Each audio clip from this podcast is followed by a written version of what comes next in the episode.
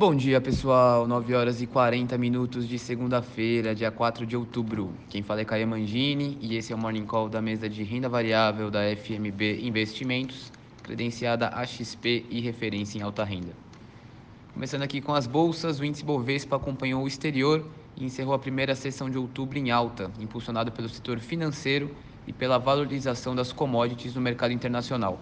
O índice subiu 1,73%, chegou aos 112.899 pontos, porém ainda assim fechou a semana em queda de 0,34%.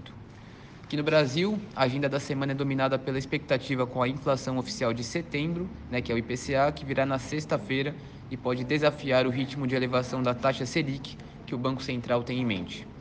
Já nos Estados Unidos, o S&P 500, né, que é o índice que representa as 500 maiores empresas da bolsa americana, fechou a sexta-feira em alta de 1,15% e a Nasdaq, que é a bolsa de tecnologia deles, fechou em alta de 0,82%. O S&P 500 opera em queda de 0,4 agora pela manhã, em semana que trará o indicador mensal mais importante da economia mundial, o payroll, né, que é o relatório de geração de emprego urbano nos Estados Unidos em setembro, que se vier razoável pode fazer o Fed dar início ao enxugamento dos estímulos à economia. O índice Eurostock 50, que reúne as 50 empresas que possuem maior liquidez e volume de negócios na Europa, fechou a sexta em alta de 0,45%, o índice cai 0,7% agora pela manhã. O dólar caiu 1,55% na sexta e fechou o dia cotado a R$ 5,38, também reagindo à intervenção na véspera do Banco Central.